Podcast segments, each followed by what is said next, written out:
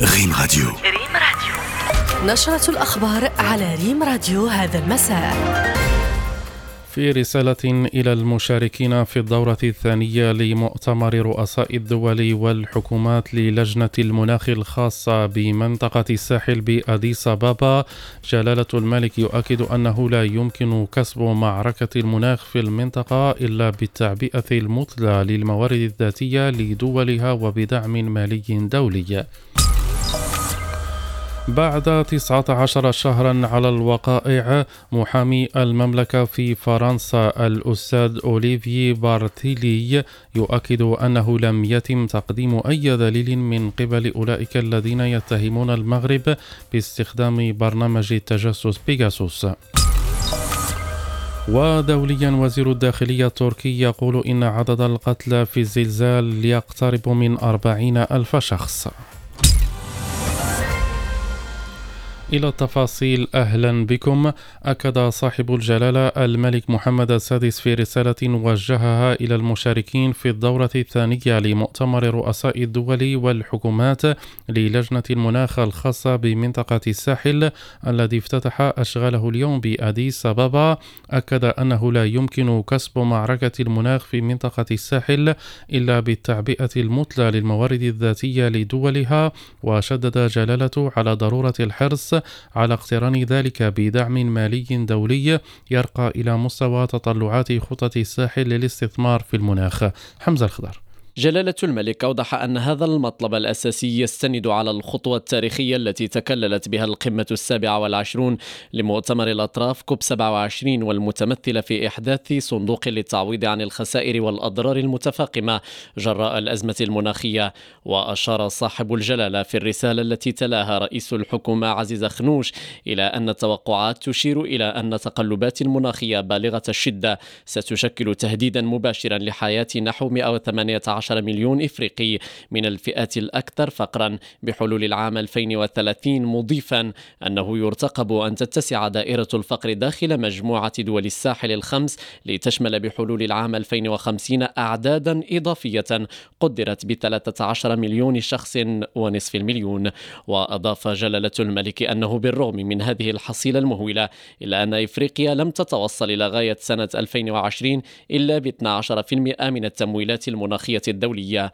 وذكر صاحب الجلالة في هذا الصدد بحرص المغرب على الوفاء بتعهداته عبر الدعم الذي يقدمه للجنة المناخ الخاصة بمنطقة الساحل سواء فيما يتعلق بتعزيز القدرات والمساعدة التقنية والدعم المالي من أجل إعداد دراسات الجدوى اللازمة لاستكمال خطتها المتعلقة بالاستثمار المناخي. وفي تصريح للصحافة عقب أشغال المؤتمر أشاد رئيس النيجر محمد بازوم رئيس لجنة المناخ لمنطقة الساحل عاليا بالدور الهام الذي يتطلع به صاحب الجلالة الملك محمد السادس في تفعيل أدوار اللجنة.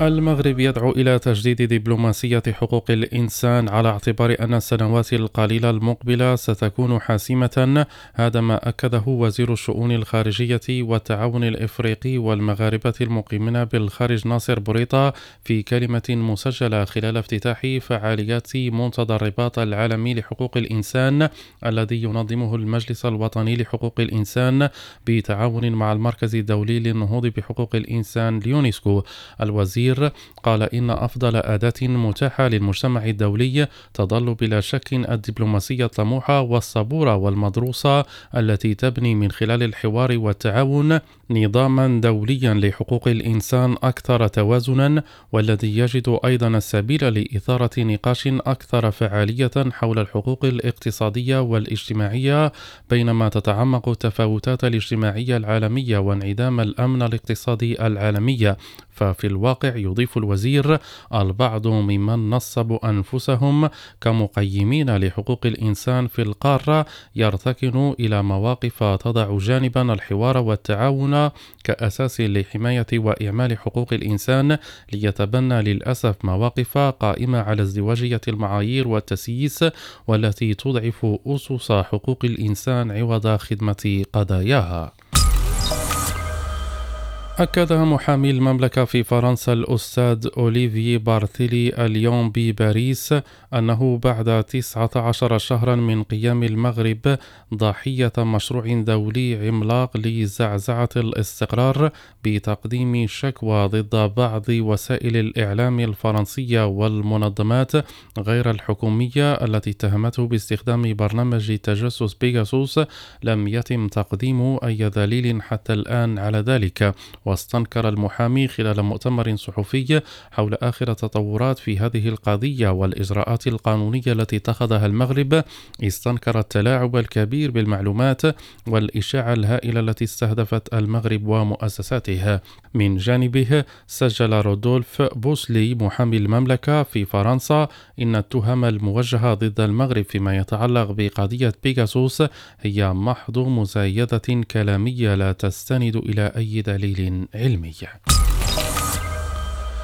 دوليا أعلن وزير الداخلية التركي سليمان سويلو مساء اليوم عن ارتفاع جديد في عدد قتلى الزلزال المدمر الذي ضرب جنوب البلاد الأسبوع الماضي حيث قارب أربعين ألف قتيل. وأوضح الوزير خلال ندوة صحفية أن عدد قتلى الزلزال بلغ 39672 فيما تجاوز عدد الجرحى 108 ألاف واللحظة مستمعينا الكرام إلى التقرير الرياضي للنشرة مع محمد أمين علام. مشاركتهن في كأس العالم للسيدات على الأبواب وإعدادهن مستمر. لبؤات الأطلس تنتصرن اليوم على نظيرتهن السلوفاكيات بثلاثة أهداف مقابل لا شيء. تقاسمت تسجيلها روزيلا عيان وفاطمة تغناوت وياسمين أمربط. اللقاء أجري في أنطاكيا التركية أين تعسكرن تحضيرا لمونديال أستراليا ونيوزيلندا العام الجاري. ويوم غد يسعى الرجاء الرياضي إلى العودة من دار السلام التنزانية بنتيجة مرضية ضد أحمر العالم عاصمة سيمبا لحساب الجولة الثانية من دور مجموعات دور أبطال إفريقيا. الرجويون أمطروا شباك فايبرز الأوغندي في الجولة الماضية بخمسة أهداف كاملة. في حين عاد سيمبا من كوناكري الغينية بالهزيمة أمام حورويا بهدف نظيف. وكلا الطرفين يعول على نقاط المقابلة كاملة للبقاء في الصدارة أو للنجاة من شبح الإقصاء المبكر. يوم غد أيضا يستقبل أولمبيك خريبكا فريق حسنية أكادير في مستهل الجولة السابعة عشر من البطولة الوطنية. بعد اللقاء هذا مباشرة الفتح الرباطي ثالث الترتيب أمام شباب سوالم. أما الأحد ديربي الشمال العنوان الأبرز بين اتحاد طنجة والمغرب التطواني بمركب ابن بطوطة في حلته الجديدة.